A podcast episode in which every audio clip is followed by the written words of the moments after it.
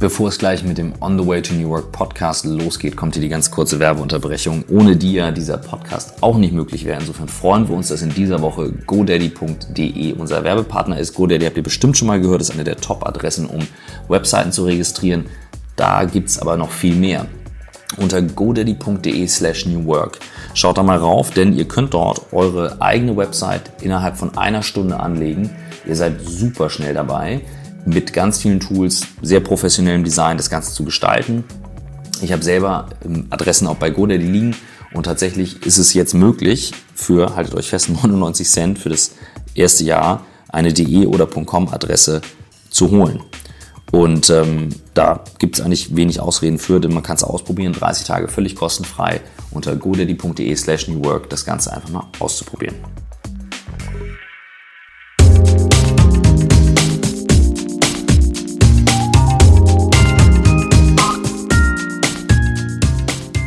Ja, herzlich willkommen zum Podcast On the Way to New Work. Heute mit Cesar Trautmann. Und ich kann euch nicht enttäuschen und nicht sagen, Christoph und Michael können leider nicht kommen, deswegen müsst ihr mit mir Vorlieb nehmen, sondern es ist noch viel besser und ganz anders. Meine Gäste sind heute Christoph Magnussen und Michael Trautmann. Und wir sind heute auf einem Bootcamp, Workshop von Blackboard zu dem Thema, wen wundert's, New Work. Und äh, wir haben ganz viele Gäste hier im Raum, die heute an diesem Workshop teilgenommen haben. Morgen geht's, glaube ich, weiter. Und äh, ihr hattet auch die Möglichkeit, Fragen zu formulieren, die ihr an Christoph und Michael habt. Und ich finde es selber ganz spannend, ähm, weil sonst ja immer nur Michael und Christoph die Fragen stellen und die Gäste antworten. Und heute habt ihr und haben wir mal die Möglichkeit, ein bisschen zu gucken, wer sitzt eigentlich hinter dem Mikro und was treibt die beiden so an, woher kommen sie und wie ist das Ganze passiert und geschehen. So, und ich fange immer gerne ein bisschen vorher an, nicht nur in dem, was passierte, äh, seit ihr euch beim Podcast kennengelernt habt oder auch das Thema New Work impliziert für mich auch das Thema Old Work, sprich, wo kommt ihr her? Und wir fangen jetzt nicht im Kindergarten an, das wäre anstrengend, sondern äh, was für Schüler wart ihr? Oh. Wie meinst du was? Also naja, war deine Lehrerin froh, dass sie dich in der Klasse hatte oder war sie eher froh, wenn sie dich abgeben konnte? Das kommt auf die Lehrerin drauf an. Also, also nö, ich glaube, ich glaube, die waren ganz froh. Also ich war doch ein bisschen Streber manchmal. Ich musste das über viel Gegenarbeiten kompensieren.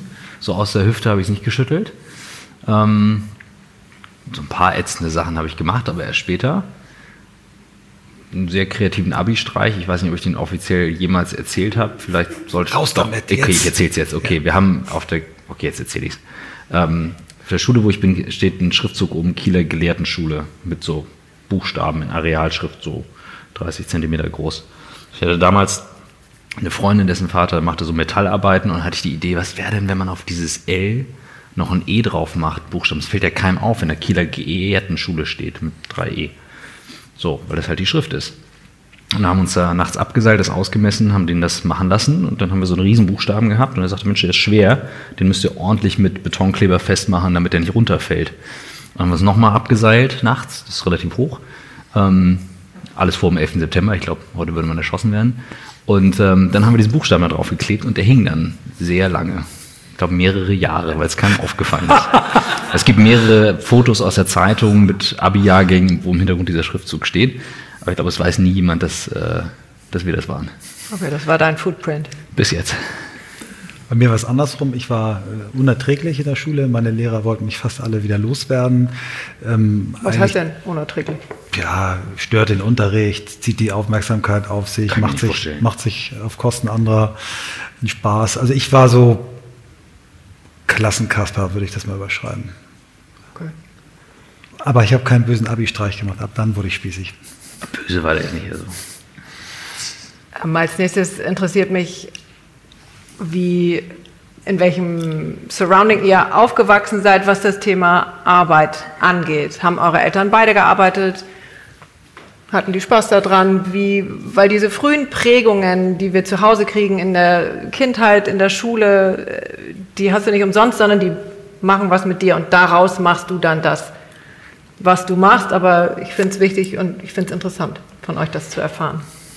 Also ja, bei uns haben alle gearbeitet und arbeiten auch immer noch. Ähm, ich überlege gerade, ob irgendwer in meiner Familie irgendwann mal in Rente war. Ich glaube nicht. Ähm, also ich habe als Kind meinen Opa, beide Opas noch kennengelernt, die beide auch gearbeitet haben. Der eine hatte einen Getränkehandel, der andere ein anderes Unternehmen und meine Mutter, die als Anwältin gearbeitet hat und mein Vater. Und die Prägung war eigentlich, also meine Eltern haben immer gern gearbeitet, beide. Ähm, meine Mutter vor allem viel, gern und viel. Ähm, und von meinem Vater kommt dann noch eine Komponente dazu, der, bei dem sich das sehr vermischt hat, Arbeit und Privat. Ähm, der hat eine sehr äh, herzliche Komponente da drin. Und äh, meine Mutter ist ähm, eh nicht liebevoll, aber ein Tough Cookie, ähm, was auch die Arbeit betrifft. Und da kommt so ein bisschen, also ich, wenn ich jetzt an die Blackboard-Leute denke, die behaupten immer, ich würde viel arbeiten äh, und ähm, das auch so in die Firma reinbringen. Ich ich sehe das natürlich nicht so, aber ich merke jetzt immer deutlicher, dass ich es natürlich nur nicht so wahrnehme. Aber diese Prägung von zu Hause habe ich. Also ich stehe morgens auf und denke okay, was, was machen wir jetzt heute? Ähm, ich versuche mich heute aber besser dabei zu beobachten. Aber ich habe diese Prägung von zu Hause. Ist schon so, bei uns wird gerne viel gearbeitet. Meine Prägung ist völlig anders. Meine Eltern waren beide Beamte. Mein Vater Marineoffizier, hat sein Leben lang, äh, äh, oder sagen wir mal, solange ich ihn kenne, äh, so ein bisschen den verpassten Chancen nachgetrauert, wollte eigentlich Meeresbiologe werden oder irgendwas mit Kunst und hat dann, ähm, nachdem dann seine Seefahrerkarriere irgendwann zu Ende war, angefangen zu malen und hat dann versucht, das äh, dann nachzuholen und auch angefangen, ganz viele Dinge zu studieren noch. Aber äh, war insgesamt unglücklich, dass er so in diese, in diese Linie der Soldaten, die er auch vorgelebt bekommen hat, reingegangen ist. Meine Mutter war Hauptschullehrerin, echt so ein echtes Frontschwein, die ähm, ganz, also in so einem sehr schwierigen Viertel in, in Kiel, wo ich herkomme, ähm, sich dann zur Aufgabe gemacht hat, jeden, jeden Absolventen einen Lehrberuf zu führen, sehr menschorientiert, sehr interessiert, sehr sozial. Ähm, und wenn ich sage, was, was habe ich von den beiden mitbekommen als, als positive Eigenschaften, dann von meiner Mutter ganz klar das Interesse an Menschen äh, ähm, und von meinem Vater den habe ich wenige Male in schwierigen Situationen auf dem Segelboot erlebt. Ähm, äh, da war der immer in Höchstform. Ne? Unerschrocken, ähm, fokussiert, unfassbar konzentriert auf das, was er da macht, verantwortungsvoll. Und ich habe so heute den Eindruck, ähm, von dem habe ich quasi das Gefühl, ich brauche keine Angst zu haben. Ich bin der Kapitän in meinem Leben, in meinem Unternehmen obwohl er nie Unternehmer war, aber der hat auf dem mhm. Schiff so eine Sicherheit ausgestrahlt und ich glaube, das habe ich von ihm mitgenommen. Da ihr auch sehr junge Hörer habt, ähm, die Frage, was wolltet ihr werden? Hm. Und wie hat es sich eventuell verändert? Also, ähm, bevor, hier steht was drauf, das sehe ich jetzt noch nicht vor, sondern ganz früh, das ist mir danach erst eingefallen, wollte ich Erfinder werden. Ähm, ich fand Daniel Düsentrieb super. Ich habe Sachen gebastelt, angefangen von Raketen, Raketenautos, Raketen, die über die Straße geflogen sind, nicht zur Freude meines Vaters. Ähm, alles Mögliche, also äh, eine Fernbedienung für die Stereoanlage, weil es keine gab und äh, keine Ahnung. Also so Sachen gebastelt und auch alles auseinandergenommen. Und dann irgendwann haben meine Eltern mich ganz früh mit einer Kamera hantieren lassen. Ähm, eigentlich durften wir alles machen. Also es gab nie Grenzen. Meine Mutter sagte, probiert aus, macht und tut. Und dann habe ich diese Kamera genommen und ich durfte auch mit der alles machen. Ich habe die auf ein Auto geklemmt und das war ja noch keine GoPro, ne? Das war so ein, so ein Oschi, so, ein, so eine VHS-Kamera. Und dann mit viel Tape irgendwo festgemacht, um eine geile Aufnahme zu machen. Mein Bruder musste auf dem Bunker, wir haben so einen Bunker im Keller, so einen alten Schacht, musste draufsteigen und in so einen, so einen Kartonstapel reinspringen, weil der Stuntman sein sollte und ich wollte ihn filmen. Und er musste das natürlich ein paar Mal machen, weil ich nicht schneiden konnte. Also ich musste immer wieder Aufnahmen und so. Also, und er zieht heute noch sein Bein hinterher. es gab schon echt einige böse Situationen. Und ähm, ich bin ihm dafür sehr dankbar, falls er das hören sollte. Ähm, Filmemacher war mir nie so klar. Und mir ist es jetzt klar geworden, über tatsächlich auch unsere Reise, das ist wieder hoch, das ist wieder richtig krass hochgekommen ich spüre das so deutlich und ich habe das durch irgendwas Jahrzehnte unterdrückt. Also wirklich so gefühlt von kurz vorm Abi bis dann voll ins Berufsleben rein. Ich habe dann irgendwie gedacht, ich müsste jetzt Unternehmer werden und, und habe diese Rolle sehr gut, glaube ich, gespielt. Ähm, aber in meinem Herzen ist da, schlägt da was anderes. Ich habe eine ganze Reihe von Berufswünschen gehabt. Ähm, da mein Vater viel auf See war, meine Mutter Lehrerin war, war einer der ersten Berufswünsche war Lehrer. Ähm, dann wurden die Themen irgendwie mehr im Außen. Also ich wollte Sänger in einer Boygroup werden, ich wollte Schauspieler werden, ich wollte Architekt werden, äh, Filmstar. Also ich, ich habe sehr viele solche verschiedene Kinderarzt wollte ich auch mal werden, Lufthansa-Pilot. Also das wildeste Zeug. Ich könnte mir ähm, das meiste über die sogar vorstellen. Und ich habe dann irgendwann mal die Frage beantworten äh, sollen, warum bist du eigentlich in der Werbung gelandet?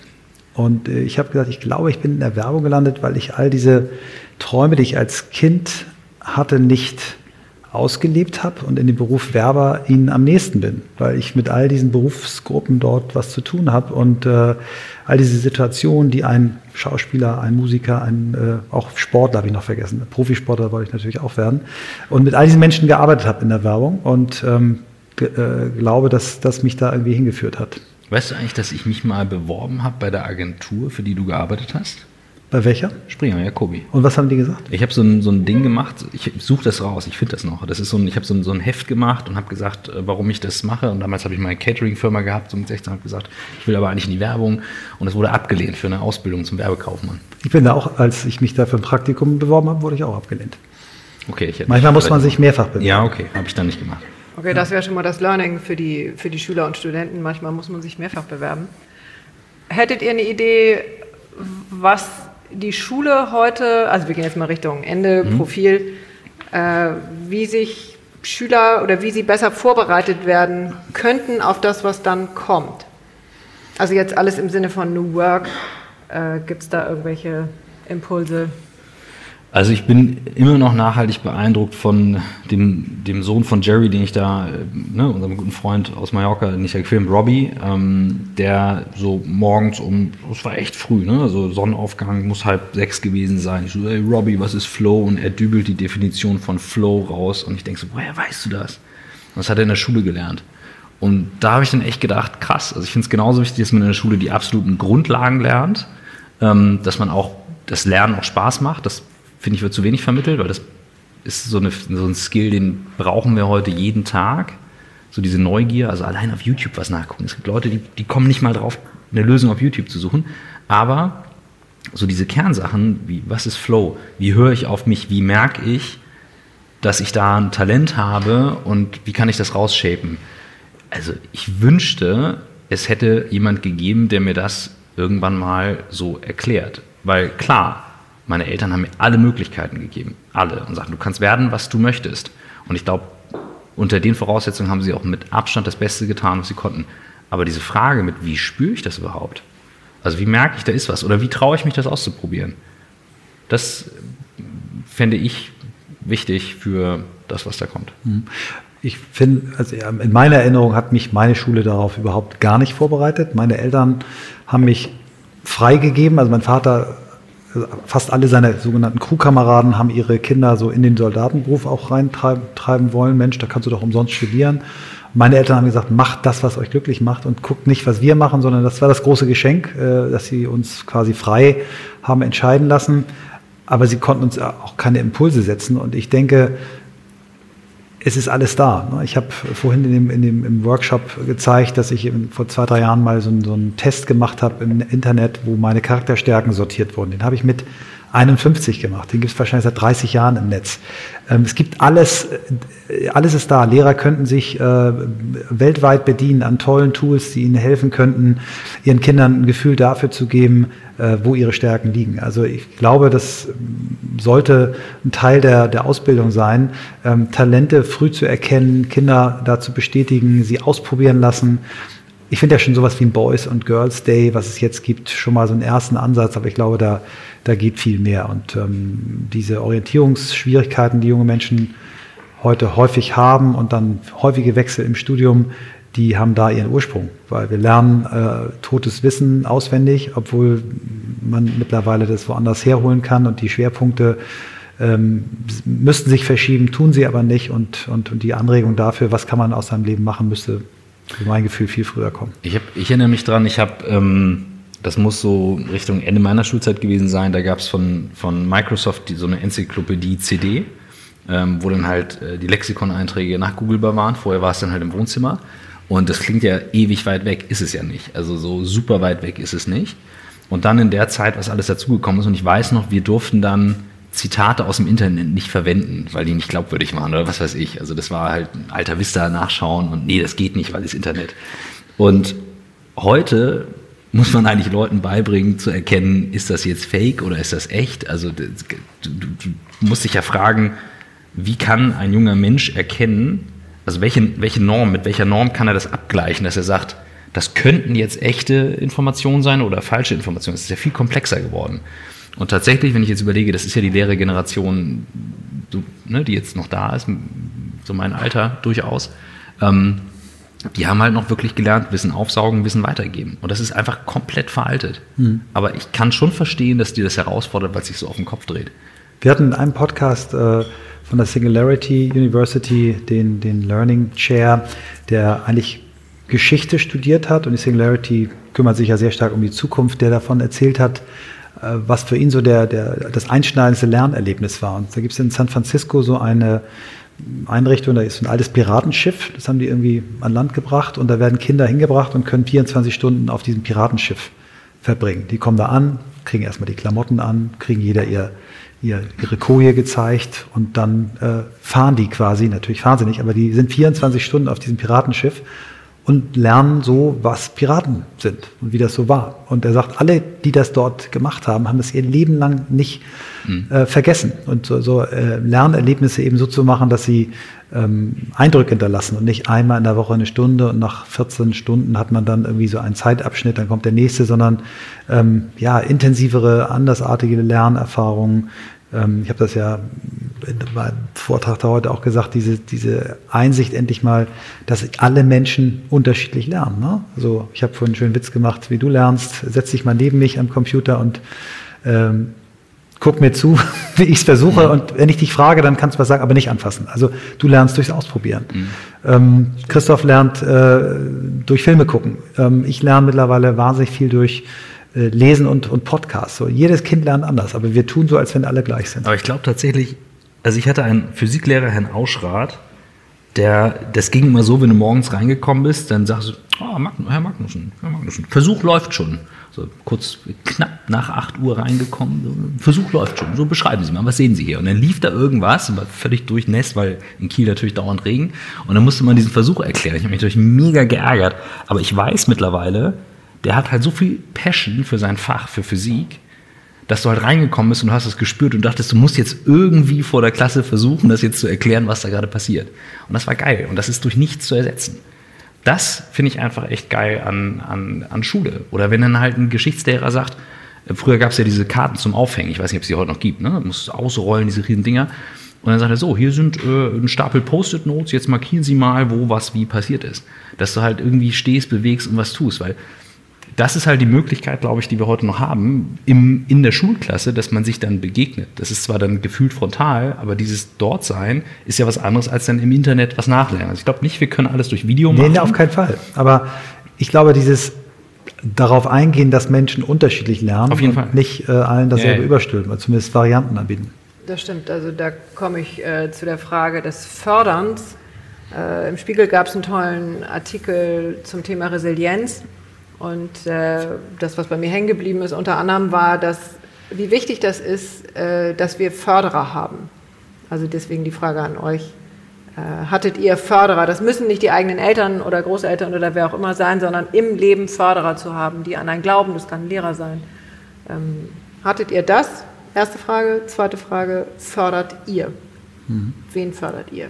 Ja, also ich hatte wirklich immer Förderer und ich erinnere mich an einen Moment, der war echt früh. Ich habe einen Kurs gemacht in, in der Kunsthalle in Kiel zum Malen bei Annegret Zucker. Ich weiß nicht, ob es die noch gibt. Ich kann den Namen ändern. Ich muss da fünf, sechs gewesen sein.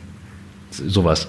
Und wir haben einen Malkurs gemacht in der Kunsthalle. Ne? Ich bin gänzlich untalentiert beim Malen ähm, und dann habe ich irgendwas nachgemalt und war wohl recht kreativ mit den Pinselzügen oder was auch immer. Und dann hat sie mich genommen und dann sind wir rausgegangen aus diesem Kindermalbereich in die Kunsthalle und dann zeigte sie mir ein riesen Kunstwerk. Also bestimmt über so groß wie die Halle hier, also ich sag mal acht Meter breit, sechs Meter hoch, der dieselbe Pinseltechnik verwendet hat. Um nur zu zeigen, du kannst halt auch ohne jetzt Maltalent trotzdem kreativ sein. Das war, also das war für mich so ein Moment, wo ich dachte, ey, wie krass, wie geil. Ich habe mich so gut gefühlt und habe gedacht, unglaublich. Und keine Ahnung, warum dieser Name fällt mir jetzt spontan sofort ein. Und das ist wirklich lang her. Und das ist jetzt nicht so, die hat mich im Studium begleitet oder dies gemacht oder jenes. Nur um einmal zu zeigen, hey, guck mal, du kannst damit was machen. Schau mal, was da rauskommen kann. Mhm. Mein erster Förderer, wo ich das Gefühl hatte, der hat mich gefördert, war mein Volleyballtrainer, weiß ich auch noch den Namen, Michael Klieber, war eigentlich Staatsanwalt in Kiel und hat uns trainiert und ich war nicht gut genug für die äh, Start 6, sondern war immer so gefühlt Nummer 7, Nummer 8, war ein junger, wütender, kleiner Mann, der da aber immer spielen wollte. Und der hat mir einfach Demut beigebracht und äh, mich weiter einzusetzen und ähm, meine Wut und meine Aggression irgendwie in den Griff zu kriegen. Ich habe das als, nie als, als Kritik oder als, äh, sondern ich habe es immer als Förderung empfunden. Und äh, der hat mich wahnsinnig geprägt. Und ich habe dann in meinem Berufsleben immer wieder äh, bin ich auf Menschen gestoßen, die das extrem gut mit mir gemeint haben, ähm, die mir Chancen gegeben haben, mir früh Verantwortung gegeben haben. Ähm, und ich habe, glaube glaub ich, gar nicht jetzt aus bewusster Überlegung, oh, das I have to give back. Nee, ich habe das aber auch früh gemacht, weil ich auch früh gemerkt habe, wie schlau das eigentlich ist, Leute zu fördern. Weil du, ähm, äh, ja, du kriegst es im Universum wieder zurück und es äh, befruchtet und du lernst Leute dadurch kennen. Und ich glaube, dass Förderung von Menschen ähm, etwas ist, was äh, Win-Win ist. Der Förderer profitiert davon, der Geförderte und auch die, ja, die Umwelt. Also Win-Win-Win. Ja. Das stimmt. Wir kommen mal zu dem wirklichen Projekt Podcast. Wie viel Raum nimmt denn der Podcast heute in eurem Leben ein, wenn wir jetzt mal von dem Beginn uns angucken, als, ich will jetzt nicht sagen fixe Idee, aber als eine Idee, auf die ihr beide draufgesprungen seid und sofort wie Zunder gebrannt habt. Und immer noch brennt. Und immer noch brennt, genau. Wie viel Raum nimmt das heute ein? Das kann man jetzt ja nicht mehr so als kleines Nebenprojekt sehen. Wir haben das große Glück, dass wir auch da äh, Support ohne Ende haben. Also unsere Assistentinnen unterstützen uns, was die Terminfindung angeht. Ähm, bei dir im Unternehmen extrem viele, die uns helfen. Ähm, die, ich, sag, ich nenne sie jetzt mal Community. Ähm, es ist eine Community geworden, die uns Vorschläge machen, die uns feedbacken. Ähm, wir gegenseitig, glaube ich, nehmen uns gut Arbeit ab. Ich schreibe halt ganz gerne, also schreibe ich die Texte. Christoph filmt gerne, also filmt er. Wir versuchen es zu bündeln, dass wir drei Dinger hintereinander aufnehmen wir sind irgendwie immer, haben immer das Aufnahmegerät dabei, wenn wir einzeln irgendwie unterwegs sind. Und es ist zeitlich, also ich glaube, es gibt nichts, was ich in meinem Berufsleben so effektiv und so effizient gemacht habe wie diesen Podcast. Weil wenn ich einmal anfange, dann höre ich den durch, schreibe es auf, Viertelstunde später sind die Artikel fertig und ich bin dann in dem wunderbaren Flow. Äh, und deswegen ist das zeitlich gar nicht so viel, er nimmt emotional einen riesengroßen Raum ein, weil ich das Gefühl habe, ähm, dass das für mich der ewige Jungbrunnen ist. Das klingt so affig, aber ich bin jetzt 54 Jahre alt und ich lerne jede Woche dazu. Ich lerne inspirierende, tolle Menschen kennen, habe tolle Begegnungen, kann mich immer wieder äh, hinterfragen, merke, dass es überhaupt nicht schlimm ist, dass ich in meinem Leben viele Fehler gemacht habe, weil andere haben es auch gemacht. Ähm, und ich habe das Gefühl, das ist, ist der Jungbrunnen. Ähm. Deswegen emotional viel Raum, zeitlich gar nicht so viel. Ja, ich, also ich glaube, es gibt Phasen, da, da sind wir, also wenn ich überlege, wir fliegen eine Woche nach New York, um nur Podcasts aufzunehmen oder nach Ann Arbor.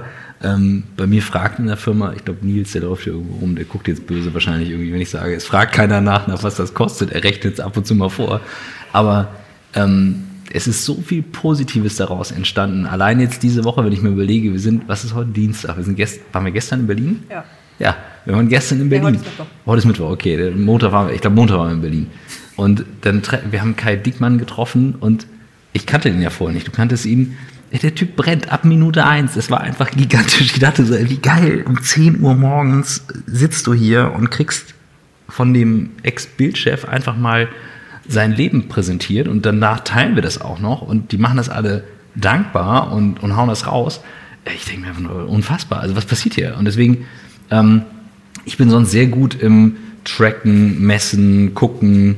Ähm, und jetzt kommt Nils immer und sagt, hm, machen wir einen Blick und so. Nee, aber lass laufen, ist gut, ist gut, ist gut. Und, und nee, also es, wir lassen es laufen und das ist ein ultra guter Flow. Also ich bin unfassbar dankbar, dass es, dass, es, dass es Menschen gibt, die sich das anhören und sagen, das hilft mir, uns den Input geben und dass wir das weitermachen dürfen. Also Haken, fertig.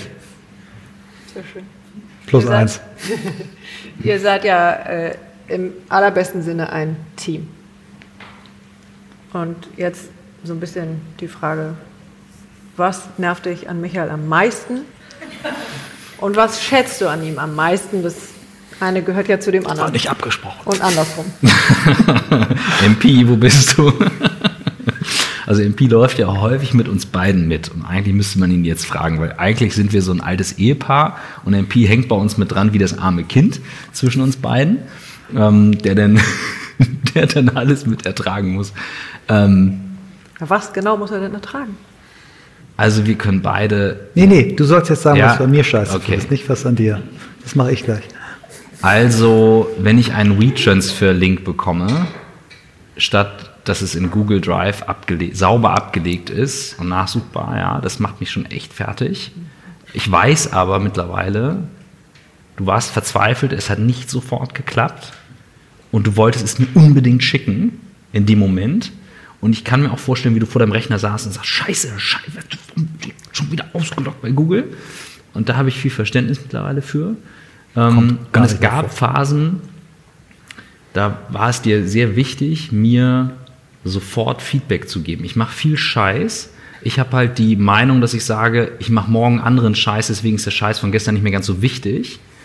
Ähm, und ich weiß aber, du möchtest mir wie so ein Trainer sagen, hier, da können wir besser werden. Du hast ja so den Kampfgeist.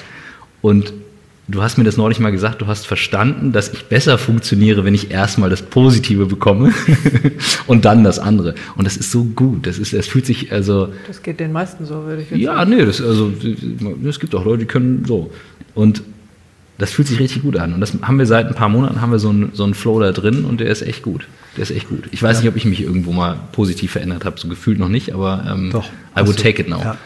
Also ähm, fange ich mal mit dem an, was ich an dir schätze. Ich schätze an dir äh, unfassbar deine, deine Neugier, deine Leidenschaft äh, für das Thema. Ähm, dann schätze ich an dir, äh, was du für ein, für ein Pensum durchzimmerst und auch wie du dann an deinen Themen dranbleibst, wie du präzise bist, wie du, wie du Workflows erschaffst und einhältst. Das sind wirklich Sachen, wo ich sage, wow, in dem Alter war ich aber noch Licht, ich bin immer noch verstrahlter. Also das, das schätze ich sehr. Dann schätze ich sehr an dir, dass du äh, selbstreflektiert bist, ähm, dich hinterfragst, dass du besser werden willst. Ähm, ähm, ja, und dass du dich traust, äh, jetzt deiner echten Leidenschaft nachzugehen. Also Filmmaker bei Heart, CEO bei Profession, so mal bei LinkedIn reinzuschreiben, fand ich echt richtig geil und richtig mutig. Habe ich noch, noch nicht mich getraut. Ähm, das finde ich mega. Am Anfang warst du mir viel zu hektisch und ich habe das auch, glaube ich, gesagt, gesagt, nimm mal die scheiß Kamera weg. Hier Podcast, Mikrofon, wir setzen uns hin, das beruhigt dich. Und ich finde, dass du auch vor der Kamera äh, ruhiger geworden bist. Mhm. Und ähm, ich habe dich in bestimmten Podcast-Situationen erlebt, auch manchmal die Podcasts, die du alleine machst, zum Beispiel die Folge mit dem Schranner und denke, Alter, der ist ja so weit, der ist ja so weise, der stellt Fragen, wo ich so das Gefühl habe, nicht ich bin 18 Jahre älter als du, sondern andersrum. Und das finde ich ziemlich großartig. Also ich, ich gebe nochmal ein, ein Behind the Scenes. Wir teilen uns häufiger auch die Hotelzimmer. So, ist, wenn Tessa und Peggy dann sagen, war kein Zimmer mehr frei, Room Sharing, dann liegen wir da beide nebeneinander, schlafen ein. Und dann äh, so gefühlt, wir sind ja beide eher so die Frühaufsteher, wobei ich habe immer schon gedacht, ich stehe früh auf und bin da. Michael, aufstehen, meditieren, volle Präsenz und dann Feuer. Ja, also ich habe schon genügend Tage dabei gehabt, wo ich gedacht habe, boah, nee, heute kein Bock. Du hast immer Feuer. Immer. Das ist gut. Das ist gut. Cool. Das Genau. zieht. Zauberhaft. Ganz ehrlich. Ähm, wonach sucht ihr eure Gäste aus? Also, ich sag mal, wie es gefühlt ist, die, die finden uns. Und zwar manchmal suchen wir, manchmal kommt was und das ist, wir kommunizieren so viel und die arme Tessa und die arme Peggy, die müssen auch so viel dann mitnehmen, auch in der WhatsApp-Gruppe und auch die Leute, mit denen wir es koordinieren. Also so fühlt sich das für mich an, die finden irgendwie zu uns. Wie gesagt, manchmal kommt es durch einen Impuls von uns, manchmal hat mich, ja, ich habe jemanden getroffen und da und dann, wir challengen das mittlerweile echt ordentlich, weil das auch viel Zeit ist. Ähm, aber so fühlt sich das an. Also da ist kein Schema drin, sondern wir gucken, fühlt sich das gerade richtig an. Also ich suche nach Persönlichkeiten. Also ich suche nicht nach, also bei uns bewerben sich auch Leute und sagen, du musst jetzt mal einen Podcast mhm. über unsere Firma machen. Sage ich, nee, über Firmen machen wir keine Podcasts. Klar, jeder, der in der Firma arbeitet, hat die Chance, im Podcast die auch irgendwie darzustellen. Aber wir suchen Persönlichkeiten. Und ich mag es extrem, äh, Persönlichkeiten zu äh, treffen, die Brüche in ihrem äh, Leben hatten, die bereit sind, auch über diese Brüche zu sprechen und die Seiten von sich zeigen, die wir vorher vielleicht so noch nicht gesehen haben. Und es mhm. ist ganz interessant, wir haben ja auch Freunde und Weggefährten im Podcast gehabt, wo ich teilweise da saß und dachte, okay, diese Person kenne ich seit 20 Jahren und ich habe in 20 Jahren nicht so viel über diese mhm. Person erfahren wie in dieser einen Stunde. Und ähm, das ist eigentlich der Zauber an Podcast. Ja. Wen hättet ihr denn noch gerne als Gast? Elon Musk. Das, das ging schnell. Den hätte ich einfach, den würde ich einfach gerne, echt gerne mal treffen und mal rauszuspüren, ob der in einer Stunde oder mehr noch mehr aus seiner persönlich, also aus dem, was man so von ihm wahrnimmt, einfach rauslässt.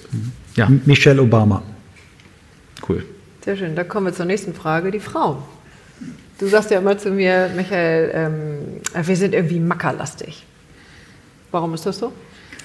Ähm, einer der Gründe liegt darin, dass ähm, Männer, wenn man sie fragt, ja klar mache ich einen Podcast, nicht drüber nachdenken. Frauen erst ihr Hirn einschalten mhm. und sagen, habe ich eigentlich genug zu erzählen, finde ich es eigentlich spannend genug und viel selbstkritischer mit sich sind. Also wir haben Körbeablehnung eigentlich deutlich mehr von Frauen ja. bekommen.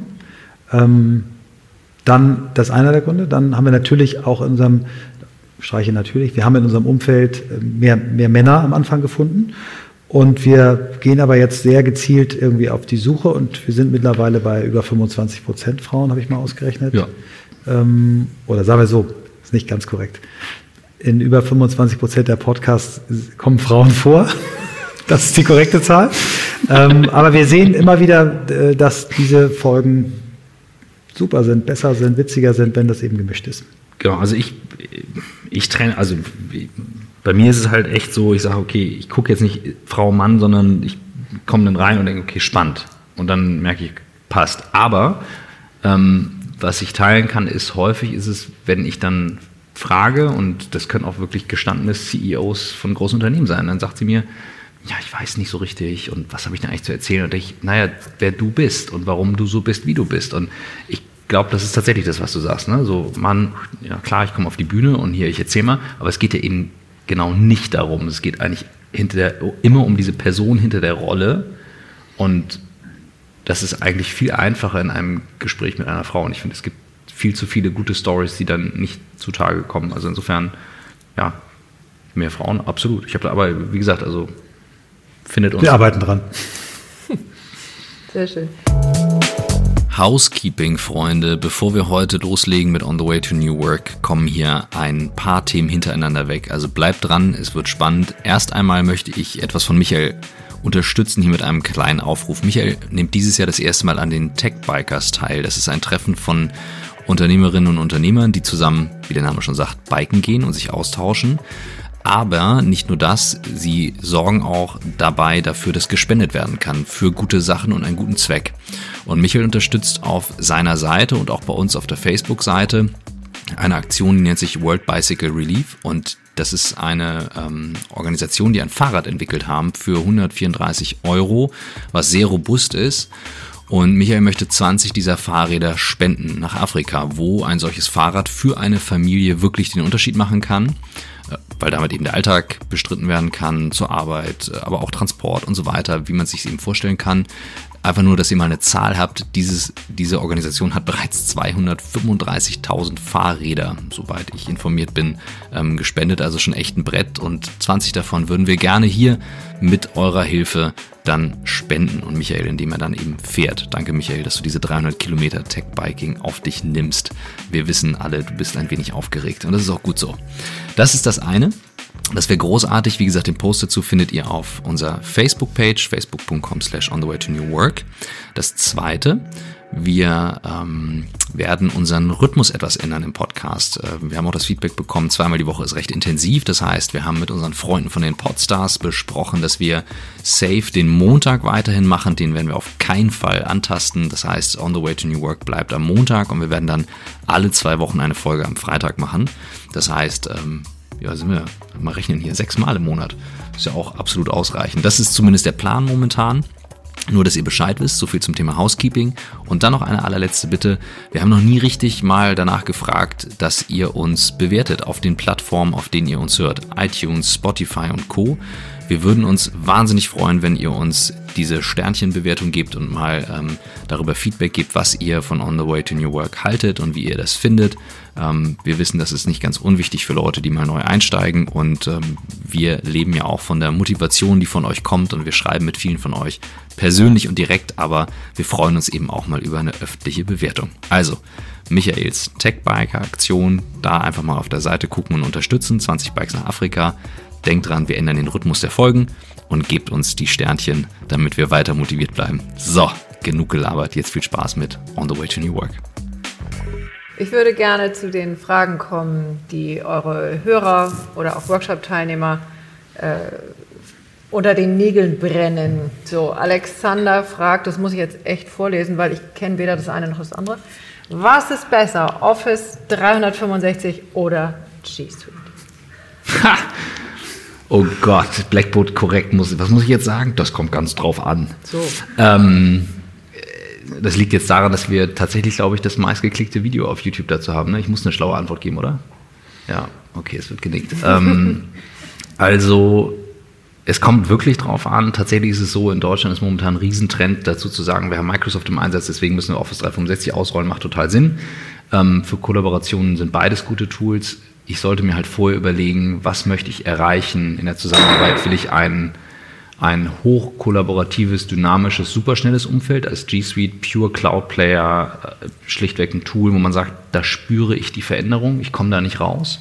Ähm, das, das kann in vielen Fällen wirklich sehr gut sein. Ich persönlich arbeite auch sehr viel lieber damit, sage ich jetzt einfach mal ganz deutlich. Nichtsdestotrotz gibt es Kunden von uns und Situationen, wo Office 365 sehr viel mehr Sinn macht, aufgrund der Anbindung vieler Microsoft-Tools, viel mehr Flexibilität, viel mehr Integration von anderen Toolwelten. Der Fehler, der häufig passiert, ist dann zu sagen, ja, dann können wir auch offline und wie früher arbeiten. Genau das wollen wir ja nicht.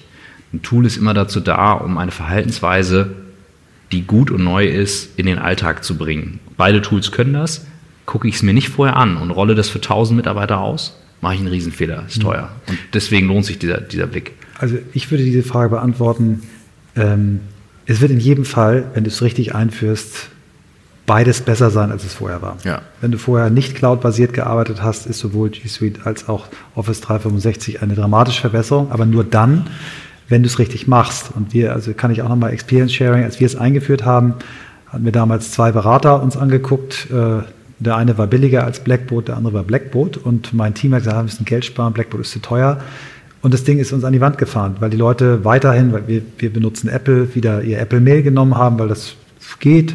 Und erst als wir dann gesagt haben, okay, wir wechseln, und das Team hat selber vorgeschlagen, wir nehmen jetzt doch Blackboard und dann in Training investiert haben und die Trainings auch besucht wurden, ähm, kam es dann wirklich dazu, dass es äh, richtig genutzt wurde. Und das merke ich jetzt bei meiner neuen Firma, wo wir Salesforce einführen wollen. Äh, auch das habe ich schon mal falsch gemacht. Du kannst eine, eine Software nicht einfach nur technisch einführen. Äh, das kann nicht funktionieren. Es kann vielleicht in einer äh, IT-Bude, wo alle Leute äh, affin sind, vielleicht funktioniert es da. Aber in einer Firma einer bestimmten Größenordnung mit einer normalen, ähm, normalen Interesse an dem Thema muss für Schulung investiert werden, sonst funktioniert es nicht. Mhm. Jetzt fragt Kai, wie schaffe ich es, das New Work-Konzept was ich wirklich, wirklich will, effektiv umzusetzen, wenn ich dabei eine Familie mit zwei kleinen Kindern und einem Fulltime-Job und somit viele Verpflichtungen, finanziell, zeitlich etc. habe? Hm.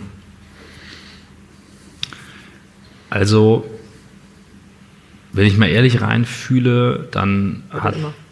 bei uns, als unsere Tochter äh, geboren war, hatte ich eine Phase, wo ich unfassbaren Druck gespürt habe. Shit, jetzt muss ich mit dem Spielen aufhören und Geld verdienen. Ähm, dann, als unser Sohn zur Welt gekommen ist, auch nochmal, fast nochmal extremer. Und ich dachte so, ey, du musst doch mal in deinem Leben irgendwann mal was Gescheites zustande bringen. Und tatsächlich habe ich darüber gemerkt, dass eigentlich der Einzige, der dieses Urteil so fällt und sich diesen Druck macht, ich bin. Also rein faktisch bin ich immer noch am Leben. Also ich wache morgens auf, toi toi toi.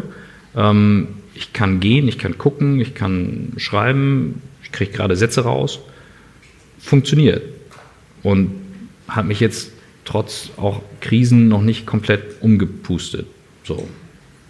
Ja, sind auch mal Scheißtage dabei? Ja. Ähm, Habe ich von Tag 1 an das gemacht, was ich wirklich, wirklich will? Nein. Waren die Schmerzen in einigen Jobs wichtig, da hinzukommen? Ja. Ähm, hilft es mir darüber zu reflektieren mit Menschen? Ja. Komme ich da jetzt nicht daran? Definitiv. Habe ich das jeden Tag? Nö. Ist das schlimm? Nein. Ähm, so taste ich mich daran. Und mein Wunsch Danke ist für das Co-Interview mit dir selbst. Ja, mein Gott, ich, gut, jetzt, ich, muss, ich muss halt gerade mal nachdenken. Das ist eine, wirklich eine gute Frage. Ähm, ich habe die Angst davor verloren. Also ich habe irgendwie so das Gefühl, irgendwie kommt es dann schon hin, aber es hilft mir dann. Also wir hatten neulich einen super netten Abend zusammen, da hast du mich besucht und wir saßen beim Bier zusammen. Ähm, und sowas, da merke ich dann einfach, ganz ehrlich, zwei Bier gehen immer. So. Zwei Bier gehen immer. Dann sitzen wir zusammen, quatschen. Das war schon, war, war ein super Abend. Und ähm, ja, Also ich finde die Frage ganz, ganz toll und ich bin ja jetzt schon ein bisschen älter, 54 und ich habe sehr spät angefangen, äh, mich zu fragen, was ich wirklich, wirklich will. Und seit ich mich das frage, mache ich's. Und ich habe natürlich eine relativ privilegierte äh, Situation, ähm, erwachsene Kinder, unfassbar tolle Frau, die dann mir wirklich auch den Rücken freigehalten über all die Jahre und mich toll coacht und challenged. Ähm, aber ich beobachte in der Generation ähm, deiner und der darunter wahnsinnig viele Leute, die sich einfach trauen, es zu machen. Wir hatten zum Beispiel bei mir in der Agentur die zwei herausragend gute Texter, die aber sagten, wir wollen auch Musik machen und die dann eine, eine, eine plattdeutsche Rap-Band Mhm. gegründet haben und auf einem Top-Niveau inklusive Japan-Tour das gemacht haben und die eben Pop auch durchgesetzt haben, sagen, pass mal auf, wir brauchen eben äh, Zeit, wir wollen im Sommer äh, auf Festivals spielen und die waren einfach so gut, ähm, dass wir sagen, ja klar, geben wir euch die Zeit, weil äh, schlimm wäre es, wenn ihr weggeht. Ein anderer gibt euch die Zeit. Und ich glaube, wenn ich dann in einer Situation bin, wo ich dieses Paket, ich habe zwei Kinder, ich habe einen Job, das ist alles anstrengend, ähm, dann muss ich natürlich einmal anfangen und gucken, wie kann ich mir Freiraum holen. Und wenn es am Anfang nur der Freiraum ist, einmal in der Woche eine Stunde irgendwas zu machen, was ich wirklich, wirklich will. Also wenn es ein Podcast ist, dann fange ich mal an, für mich selber einen Podcast zu machen. Ich habe einen Freund, der äh, irgendwann, weil sein Vater schwer krank ist, äh, sehr bekannter Mann, ähm, der hat dann gesagt, pass auf, ich will jetzt die Zeit nutzen und hat angefangen mit seinem Vater Podcastgespräche aufzuzeichnen. Und er sagt, er hat in dieser Zeit so unglaublich viel über seinen Vater gelernt wie in den Jahren zuvor nicht. Ähm, kostet das viel Zeit? Nein. Es kostet nur einfach einen Schritt, etwas zu machen. Und ich glaube, ähm, egal was ich für ein Workload und was für ein Paket ich habe, es wird mich glücklicher machen, wenn ich, äh, wenn ich wirklich dann einfach mal anfange, weil es nur eine Stunde in der Woche ist. Ich habe noch zwei Gedanken dazu, die mir einfallen. Einmal aus dem Podcast von äh, Miriam Pries und einmal aus dem Podcast mit Dark Horse. Ähm, in beiden Fällen, Dark Horse erzählte aus dem Kloster, ähm, wo es Wir-Zeit gibt und Ich-Zeit. Und Miriam Pries hat in dem, in dem Modell, in dem Beziehungsmodell immer von Ich, Du, Wir gesprochen. Und ich habe häufig den Fehler gemacht, dass alles immer wir, wir müssen alles zusammen machen, war, anstatt zu sagen, da gibt es meine liebe Frau, da gibt es mich, da gibt es die Kinder und es ist auch okay, dass ich mal was für mich mache. Und das war mir lange Zeit nie richtig klar. Also das, das muss immer so, so gefühlt zusammenfließen. Und diese Frage mit dem, was ich wirklich will, kann ich ja nur erstmal mir selber stellen.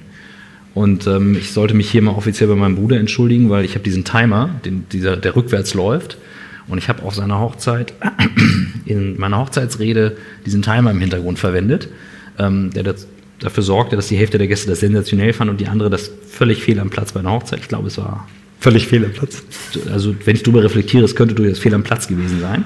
Ähm, aber der war bei mir so ein Punkt, als ich mal irgendwie darauf gekommen bin, dachte, wie viele Tage sind das denn eigentlich, wo ich dann gemerkt habe, der löst bei mir keine negative Pressure aus, sondern der war eher so, okay, ja, stell dir halt die Frage, ne? Also der kann ja auch kürzer sein, der Timer. Das müssen ja nicht 19.000 Tage sein, können ja auch 2.000 sein.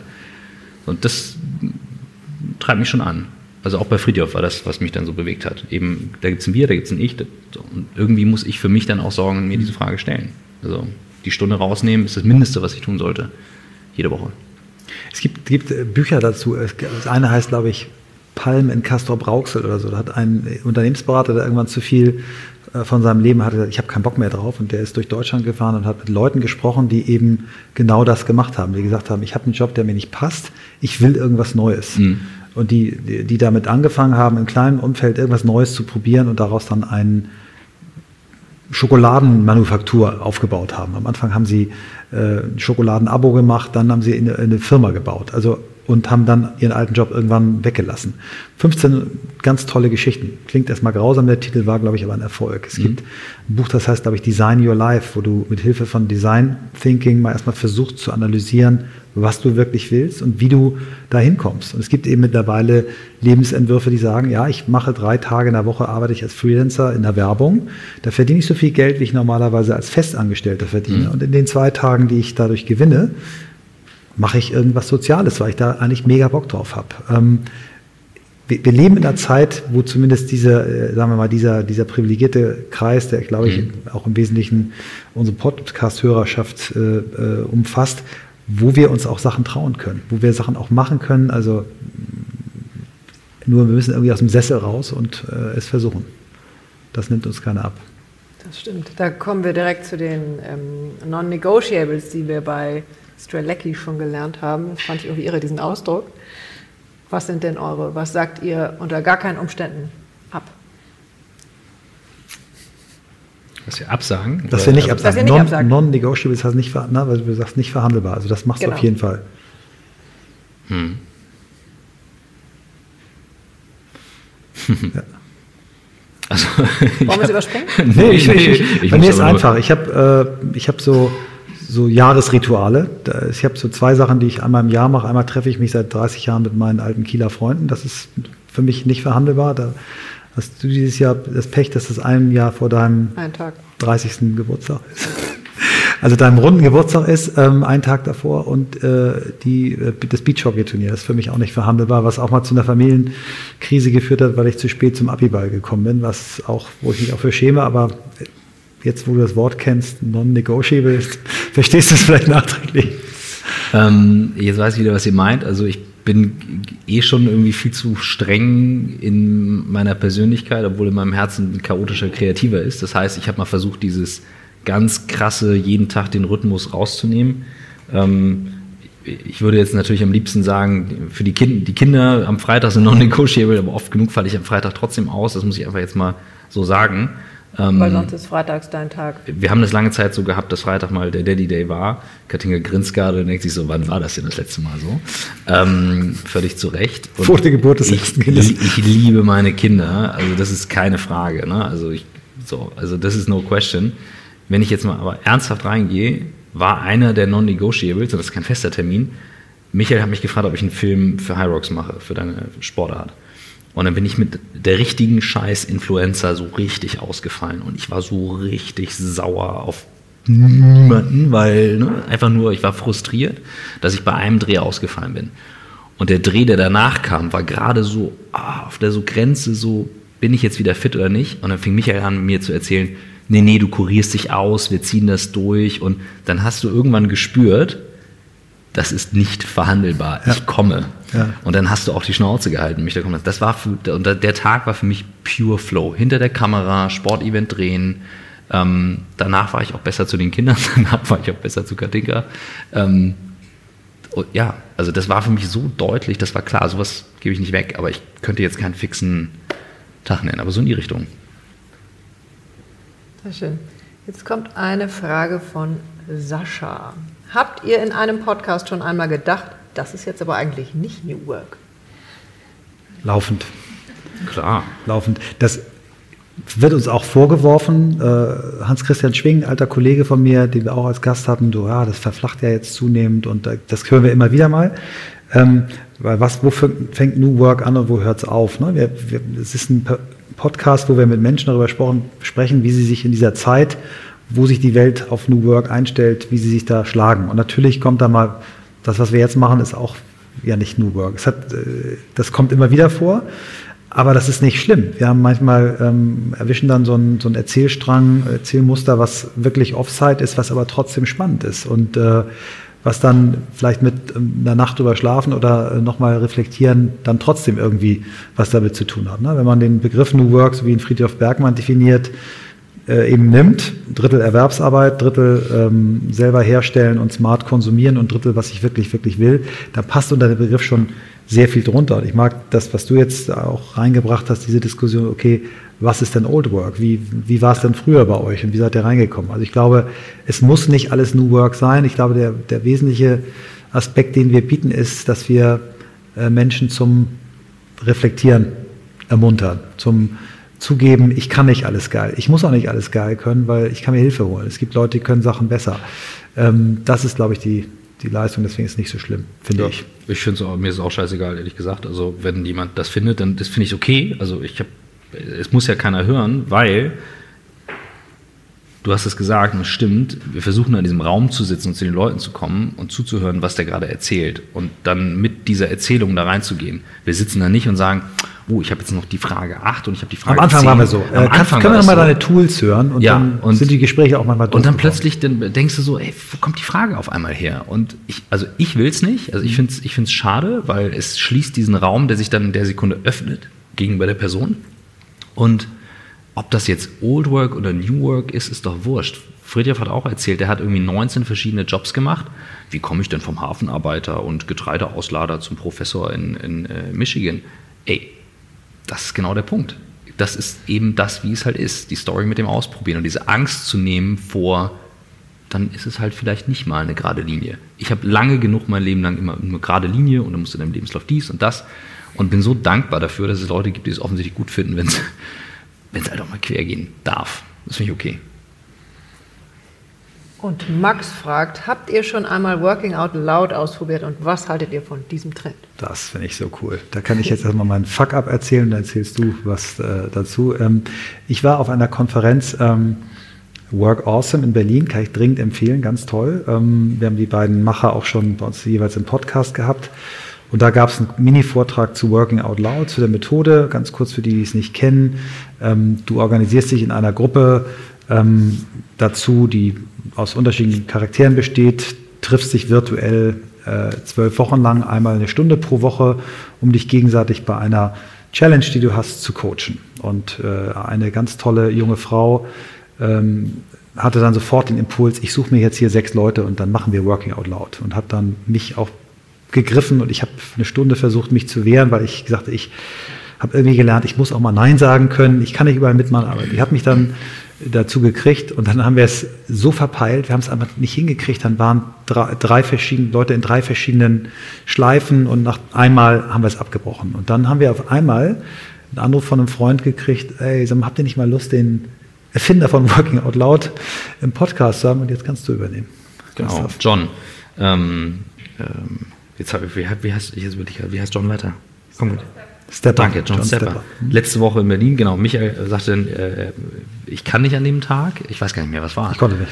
Und ähm, da sagte ich Tessa, ich müsste den Podcast übernehmen. Tessa ist fast durchgedreht, weil ich eigentlich in Zürich sein sollte.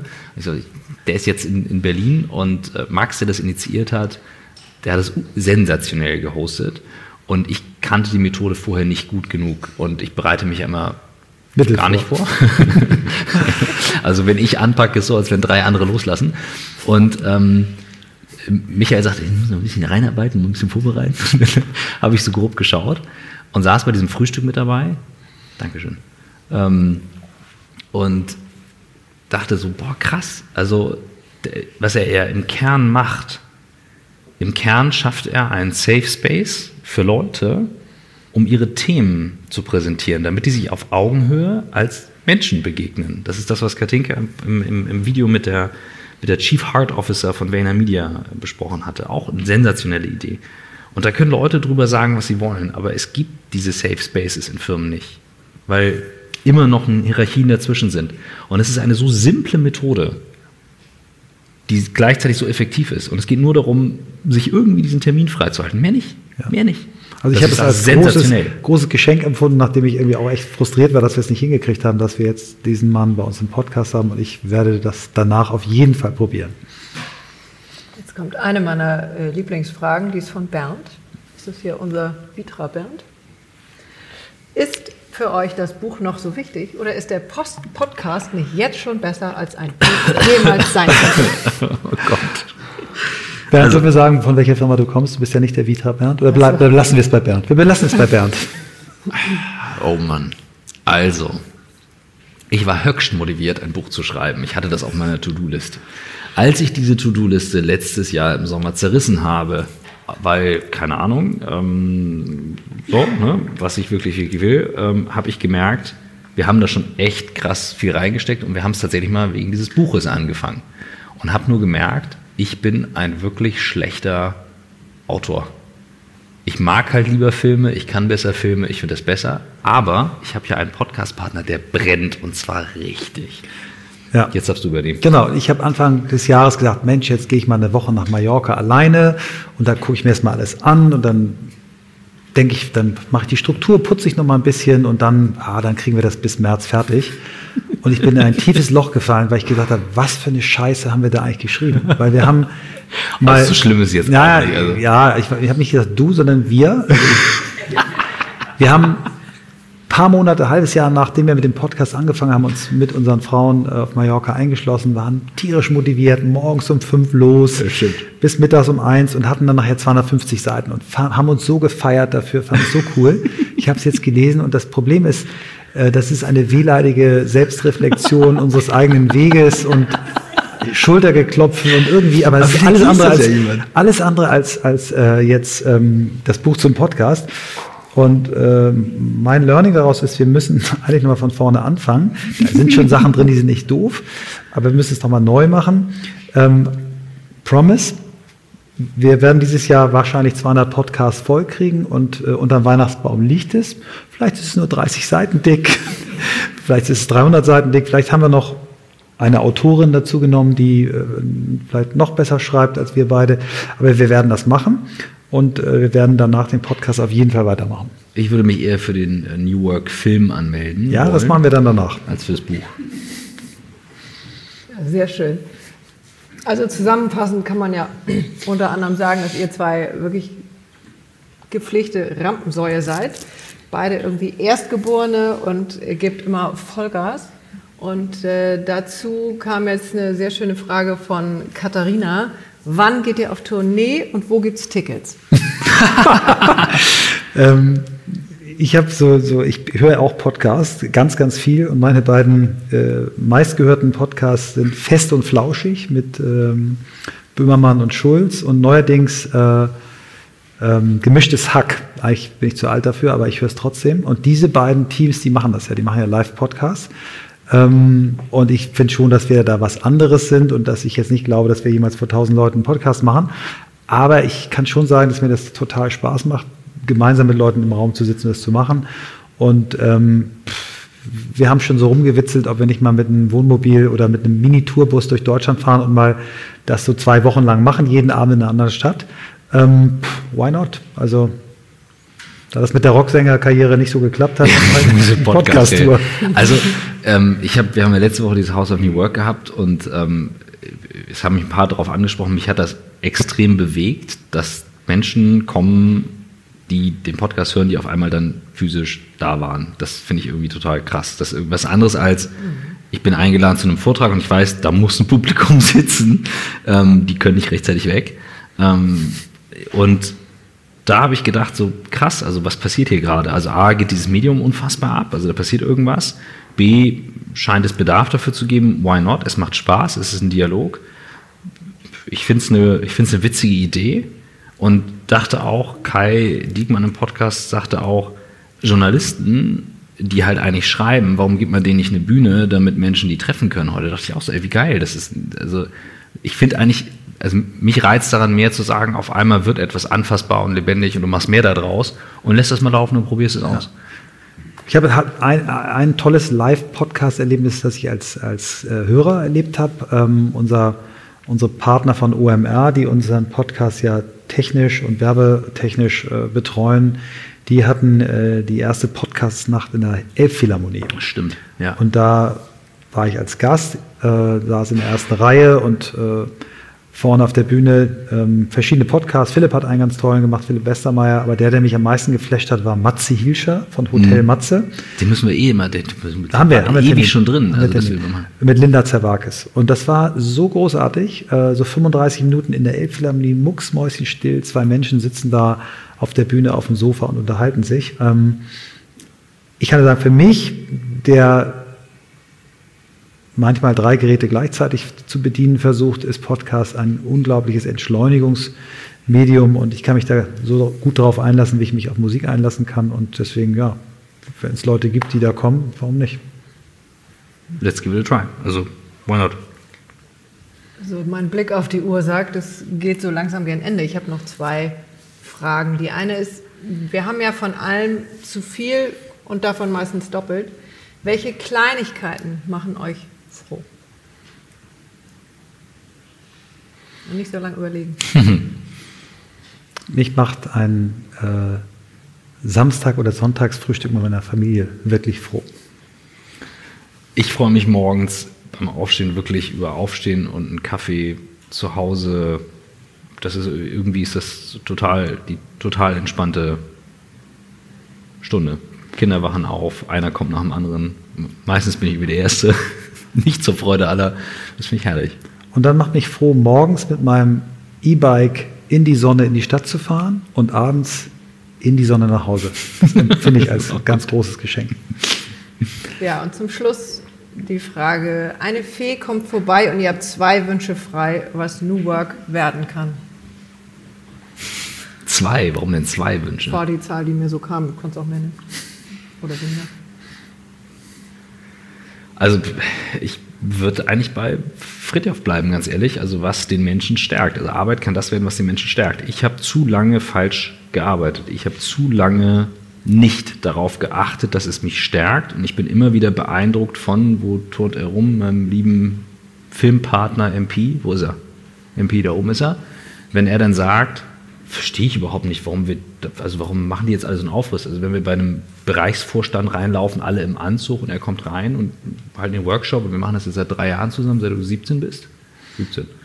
Und ich lerne immer wieder, dass es Menschen gibt, die haben das drin, dass die sagen, wieso? Also warum soll ich jetzt etwas tun, was mir, kein, was mir keine Freude bereitet? natürlich, Geld verdienen ist wichtig, keine Frage, ist ihm auch wichtig, aber das beeindruckt mich sehr und ich sehe das Potenzial, dass das geht. Dass Arbeit das sein kann, was den Menschen stärkt. Und das wäre mein einziger Wunsch, weil wir werden die nicht aufgeben. Dafür arbeiten wir viel zu gern. Mhm. Also ich wünsche mir zwei Sachen. Ich wünsche mir, dass äh, diese Community, die jetzt so im Entstehen ist, von der ich glaube, dass sie ich habe vorhin gesagt, ein Prozent der Workforce in Deutschland umfasst, das ist dramatisch weniger, ist wahrscheinlich 0,01 dass die größer wird, mutiger wird, mehr Gehör findet in den Unternehmen und damit eine Bewegung lostritt und wirklich wir dazu kommen, dass immer mehr Menschen Freude an dem haben, was sie machen, ähm, dass Menschen wie Jan Tönen, den wir eben hier in dem fantastischen Vortrag ähm, gehört haben, der an diese Sache mit mehr Poesie rangeht, der sagt, äh, Kunst ist ein, äh, neben Religion ein eine, hat eine, eine Spirit-Kraft, äh, dass wir nicht nur das immer rational sehen, dass solche Menschen noch eine noch größere Bühne bekommen. Und dann wünsche ich mir, dass wir die Menschen, die damit überhaupt noch gar nichts anfangen kann, äh, können und die Angst haben, ihren Job zu verlieren, dass wir die irgendwie auch erreichen. Ähm, und von daher bin ich bei Christoph, wenn wir es schaffen, diese Utopie von ähm, Fritjof Bergmann irgendwie mit dieser Community gemeinsam ein bisschen in die Neuzeit zu übersetzen und wir eine ansteigende Kurve haben von Menschen, die das tun, was sie wirklich, wirklich wollen. Ob fünf Stunden in der Woche oder 40 Stunden in der Woche oder so wie Christoph 80 Stunden in der Woche, ist mir dann egal, aber ich glaube, das, das wäre schön. ich ich mache das mit dir weiter auf jeden Fall. Das cool. Definitiv. Ja, yeah, vielen Dank. Ich danke euch. Vielen, vielen Dank. Es war jetzt eine wirklich sehr, sehr schöne Stunde. Vielen Dank für eure offenen Antworten. Danke für die Fragen. Haben wir hier noch Fragen? Gibt es noch Fragen im Publikum? Hallo. Kann man mich hören? Ähm, ich brauche erst, also ich habe ein paar Vorabfragen, die ihr aber nur mit Ja und Nein beantworten kann, könnt, nämlich, Entschuldigung, ähm, spürt ihr eine Verantwortung gegenüber euren Hörern? Ja. Ja. Ja. Ähm, findet ihr, Diversity ist ein wichtiges Thema, wenn man über New Work spricht? Ja. Ja. Reicht es dann zu sagen, Frauen findet uns? Ja. Nein. Uh, please elaborate. Das. Also, ähm, ich verstehe die Frage und ich sehe das ganz genauso. Ähm, ich sehe, dass es Frauen schwerer fällt, tatsächlich da, da rauszukommen. Es gibt Frauen, die suchen die Bühne und da merke ich dann manchmal, kann es zu aufgesetzt sein. Ähm, deswegen brauchen die Frauen, die die Bühne nicht suchen, Partnerinnen, die sagen, ask her. Und das passiert. Das passiert. Und ich glaube, das findet sich. Ich bin kein Fan von jeder Form von Regulierung, links, rechts und du müsstest jetzt und das ist die Quote und so weiter. Immer wenn ein Satz, also ich sage schon in meinem Leben oft genug, ich muss, ich muss gar nichts eigentlich, aber ich sage diesen Satz sehr häufig, ich habe ihn irgendwie drin. Und wenn einer sagt, du müsstest und du solltest, dann ist bei mir immer sofort passiert was. Ich nehme also, dich nächstes Jahr mal mit zum Emotion Women's Day. Ähm, ich hatte das Privileg, dort auf der Bühne eine ganz tolle Frau zu interviewen. Ähm, und ich hatte das noch größere Privileg, am Abend vorher beim Speakers Dinner dabei zu sein. Einer von vier Männern unter 40 Frauen. Ich war nicht und eingeladen. Ich sag nur, das Bild, was ich da bekommen habe, führt mich zu der Annahme, dass du das, was du gerade gesagt hast, zurücknehmen wirst, wenn du neben diesen Frauen sitzt. Ne? Wenn das, du hörst, eine Partnerin in einer Unternehmensberatung, Wirtschaftsprüfungsgesellschaft, erzählt dir, wie du mit 50, 50 anfängst. Mhm. Die Frauen haben die besseren Examen und im Partnerkreis kommen 8% Frauen an. Das glaube ich sofort. Ähm, glaub und sofort. wie dann, ne, was dann Schwangerschaft mit mhm. Partnerwahl macht, wie Rollenmodelle definiert sind, dass sie, dass nur Männer drauf passen. Ich habe jetzt einen wunderbaren Film gerade geschickt bekommen äh, von einer amerikanischen Sportlerin, äh, die ähm, einen Film gemacht hat und erklärt hat, was passiert, wenn du als Athletin ein Kind kriegst, dass mhm. deine Sponsoren dir die Verträge kündigen, mhm. dass sogar die Förderung durch, so wenn du diese ganzen Themen hörst und wirklich neben Frauen sitzt, die dir erklären können, dass wenn in einer Konferenz äh, 10% Frauen auf der Bühne sind und 90% Männer mhm. und du befragst dann das Publikum, wie war es denn so mit Mann und Frau? Ja, ausgewogen. Wenn 30% Frauen da sind, äh, dann äh, haben sowohl Männer als auch Frauen den Eindruck, äh, das war aggressive, aggressively dominated by women. Mhm. Also wir haben so viel falsch gemacht in den letzten 100 Jahren, dass ich glaube, dass wir schon ein bisschen mehr dürfen als ich muss gar nichts, ja. sondern ich denke schon, dass wir zumindest mal zuhören sollten, was gibt es da für Zahlen, Fakten, Erfahrungen und ich glaube, ich nehme dich da mal mit und dann, dann denkst du vielleicht anders. Lass mich das nochmal einordnen. Ähm, damit meine ich schlichtweg nur, dass, also dass das Thema, also das sehe ich ja zu Hause selbst, also wie viel wie viel Krise und Stress und, und, und Wahnsinn das auslösen kann, das alles irgendwie zusammenzubringen, eine, auch eine Familie zu werden, auch wenn beide arbeiten wollen und sich verwirklichen wollen und was da alles passiert und welche Dynamiken. Ähm, was ich nur damit sagen will, ist, wir haben einen, einen Flow, der passiert. Also dieses Ding hier ist nicht geplant. In meinem Leben sind alle Dinge geplant, organisiert, gemacht und alles nach Schema F. Dieses Ding hier passiert. Und ich spüre einfach, es muss weiter passieren. Deswegen, wenn jetzt Frauen das hören, die sagen, okay, das sollte passieren, dann zumindest mal irgendwie Signal und wir gucken, und du kommst ja auch mit genug Impulsen, und ich sage ja auch nie nein, ich sage einfach nur, ich würde mir wünschen, dass es weiter passiert und keinen Zwang bekommt. Habe ich das einigermaßen gut genug erklärt, was ich damit meine? Also, ja. das, also das, das meine ich damit. Das ist nicht so, so natürlich braucht es das Thema, ganz klar. Wir brauchen da mehr Erfahrung. Dir noch eine Frage? Weitere Fragen aus dem Publikum? Nicht so lange warten. Oder wollt ihr Bier trinken? Jetzt ist schon halb acht. Ich glaube, es sind alle eingeschlafen. Nein, nein, nein. Die gucken erwartungsvoll und Nein, fragen ich finde es Wahnsinn, was für, eine, können. was für eine Konzentrationsfähigkeit ihr alle habt nach dem Tag. Vielen Dank, echt. Dann würde ich sagen, schließen wir das hiermit. Vielen, vielen Dank, dass ihr alle so konzentriert dabei wart. Vielen Dank für eure Offenheit nochmal. Danke für deine Fragen. Und äh, vielen Dank an Vitra für diesen spektakulären Raum. Nochmal, wieder. Ja, Bis das zum nächsten Mal. Danke. Danke.